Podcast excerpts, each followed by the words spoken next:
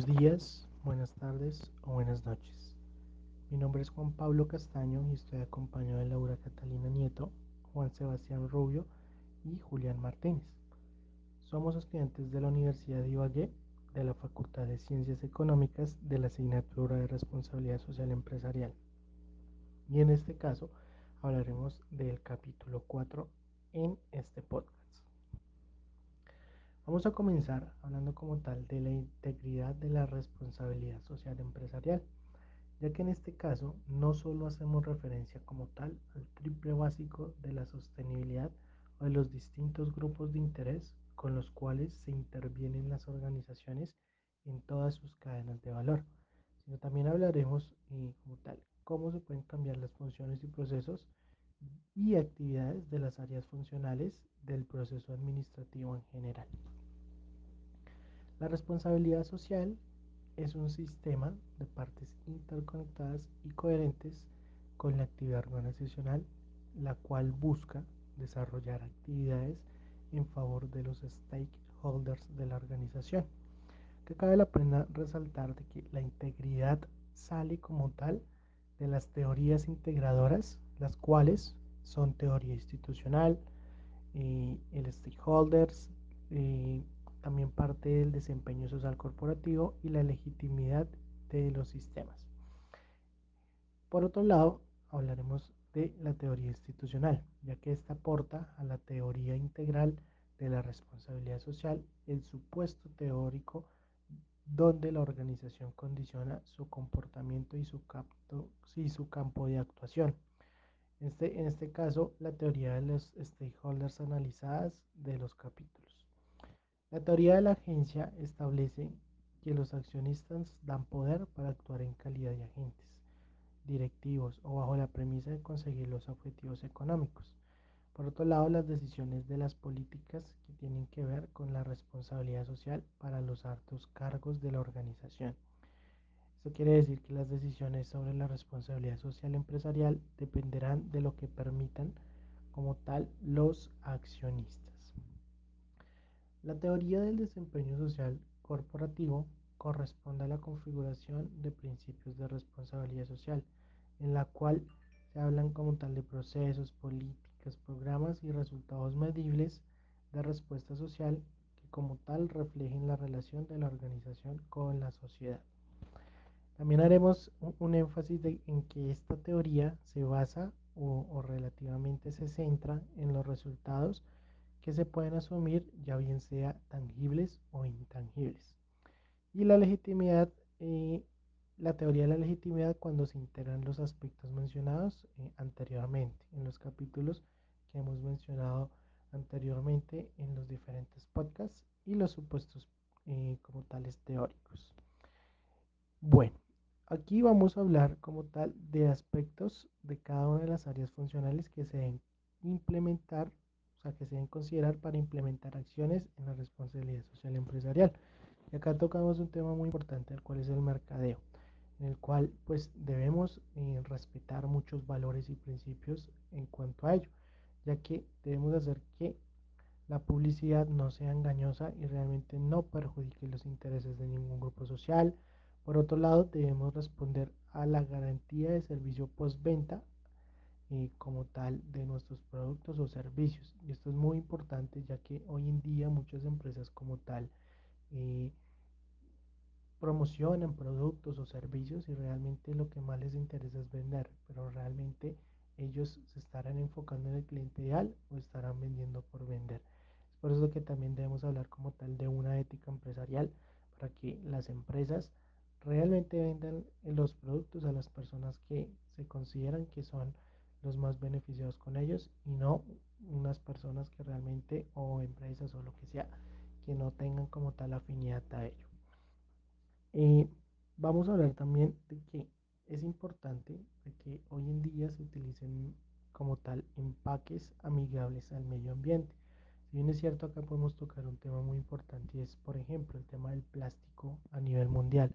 Si bien sabemos que el plástico está ocasionando grandes problemas como tal en el medio es importante que las empresas también comiencen a, como tal a surgir avances de empaques amigables al medio ambiente, con el fin de poder conservar como tal el planeta Tierra y además de brindar como tal un producto con todas las, las exigencias ambientales que lo merece.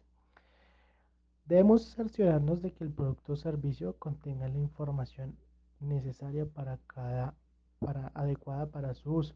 Si bien es cierto, acá tocan un tema muy importante y es que muchas veces sale el chiste de que hasta el champú tiene que tener indicaciones, con el fin de que pues, las personas que realmente no sepan cómo implementarlo o cómo utilizar estos productos, pues realmente tengan la información necesaria para hacerlo. Además de que se debe proteger la seguridad del consumidor y ofrecer un adecuado servicio post-venta. Muchas veces las empresas no, no, no, creen, pero esta parte es muy importante y es el servicio postventa. Esto realmente crea una afinidad con el cliente y hace que la persona se sienta realmente completa con todo el servicio en general. Además de ello, es importante desarrollar estrategias necesarias para reciclar las materias primas sobrantes como tal de todo el ciclo de vida de nuestros productos. Como lo hemos mencionado anteriormente, esto nos va a servir un montón para poder ayudar al medio ambiente, ya que hoy en día las empresas en, lo máximo posible deben contribuir para ello y por el contrario no deben perjudicar el medio ambiente. Además de que es importante también apoyar causas o temas sociales y por otro lado apoyar los procesos de investigación, de desarrollo e innovación para lograr un producto como tal amigable con el medio ambiente. Ahora vamos a tocar un tema también de suma importancia, el cual es los recursos humanos, los cuales debemos también brindar oportunidades de ascenso para los empleados que se, que se lo merecen, apoyar a los empleados en la forma como tal de sus estudios. Si bien es cierto, los empleados o toda persona siempre quiere tener como tal un crecimiento económico, qué bonito que nosotros también nosotros los podamos eh, como tal eh, apoyar y querer surgir como profesionales y que tengan crecimiento no solo económico, sino personal y también educativo. Además, debemos hacer de que el empleado logre como tal un alcance o un equilibrio entre la vida laboral y familiar. Y esto es algo en lo que yo hoy en día, gracias a Dios, tengo la oportunidad de trabajar con equipos eh, como tal de talento humano o instaurar este, esta parte en las empresas. Y es de que muchas veces las personas se centran solo en lo que la persona o el empleado le puede generar de manera netamente laboral. Qué bonito es que nosotros comencemos a eh, implementar sesiones de coaching, sesiones que van más allá del trabajo para conocer realmente cómo es la vida de nuestros empleados más allá del trabajo.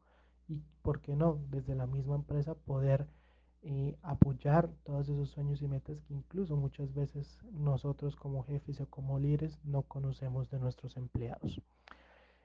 Por otro lado, eh, debemos asegurarnos como tal de que todos los empleados sean tratados bajo las mismas condiciones, apoyar en sus propios colaboradores en programas o proyectos sociales ambientales y sensibilizar a los empleados en los cuidados y la prevención de los recursos naturales y problemáticas sociales. Es de suma importancia también nosotros poder capacitar a nuestro equipo en, tema, en el tema ambiental, con el fin de que pues, les podamos exigir en base a los conocimientos que ellos ya tienen previos sobre eso. Vamos a tocar otro punto, el cual es el tema de la producción, en el cual vamos a desarrollar como tal estrategias, estrategias ecoeficientes para resumir, reducir el consumo de agua y de energía.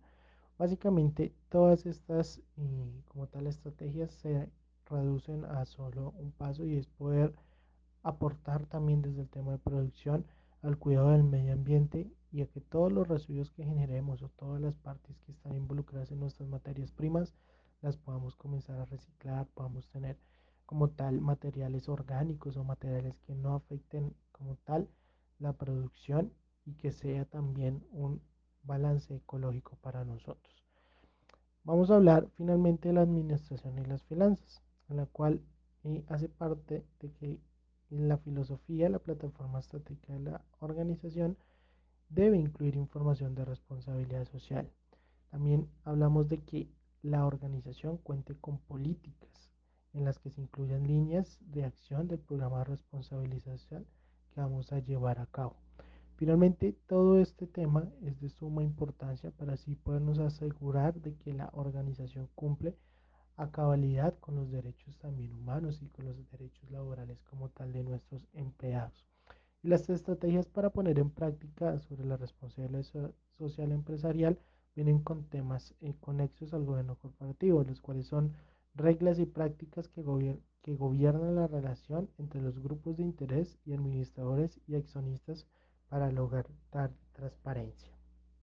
La ética empresarial es un conjunto de principios, normas y reglas de conducta que rigen el comportamiento de los individuos y de los grupos para favorecer y mejorar las relaciones entre la empresa y los grupos de interés.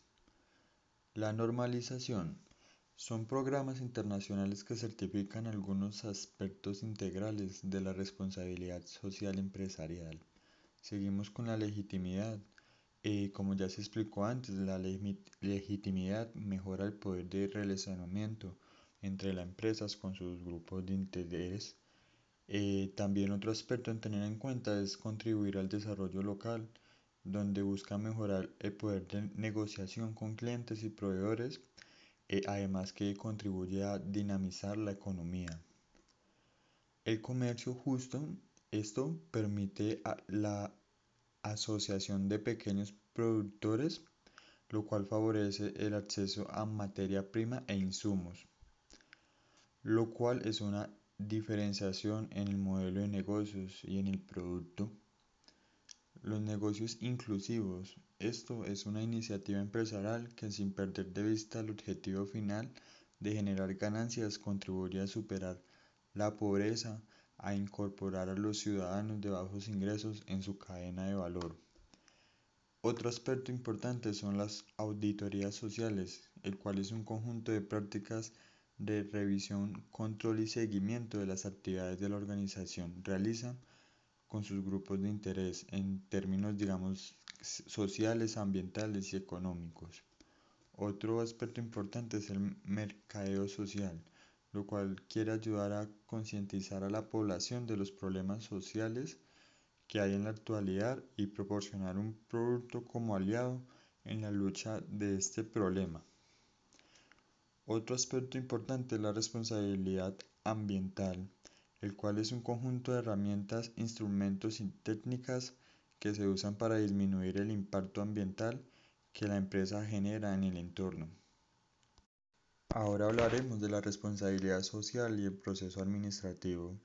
Este se inicia con un diagnóstico donde en el diagnóstico se identifican las fortalezas, debilidades de la organización con respecto a los temas de responsabilidad social.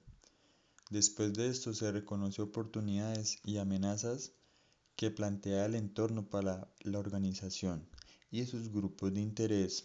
Y por último, se identifica las expectativas de cada uno de los grupos de interés para determinar principales impactos negativos que las operaciones de la organización y su cadena de valor producen en el entorno. El principal objetivo del diagnóstico es reconocer cuáles son los problemas potenciales que se podrían presentar con los grupos de interés si la organización no actúa de forma de las demandas sociales, ambientales, económicas, éticas y legales. Seguimos con la parte de la planeación. La parte de la planeación, la política de responsabilidad social de la organización, eh, pues es declarar los lineamientos que se han de centrar, organizar y dirigir para las acciones de la responsabilidad social. Otro tema importante es la planeación, que es el conjunto de estrategias que se llevarán a cabo para cumplir la política de responsabilidad social. Después seguimos con la programación, la, cual define los objetivos y actividades que se llevarán a cabo en el siguiente paso, eh, donde en este paso se van a asignar los recursos necesarios para ejecutar. Y por último, ya los proyectos de ejecución eh, pues definen digamos unos proyectos específicos eh, los cuales se van ejecutados de acuerdo al cronograma que se ha planteado en la organización. Ya otro tema importante es la organización, donde en esta parte se eh, quiere definir la estructura y las líneas de mando del programa de responsabilidad social, eh, donde también digamos es muy importante asignarle responsabilidades y tareas a cada una de las áreas funcionales. También se debe modificar después, más adelante, el manual de funciones de la organización, eh, donde se van a incluir las funciones concernientes al programa de responsabilidad social. Se puede afirmar que la planeación es de nivel estratégico, operativo y táctico. Seguimos con la parte de la dirección. Eh, la tarea de dirigir y apropiarse del programa de responsabilidad social depende de varios niveles. Uno es la junta directiva, la cual debe aprobar los planes de mejoramiento de los aspectos que conciernen a la responsabilidad social.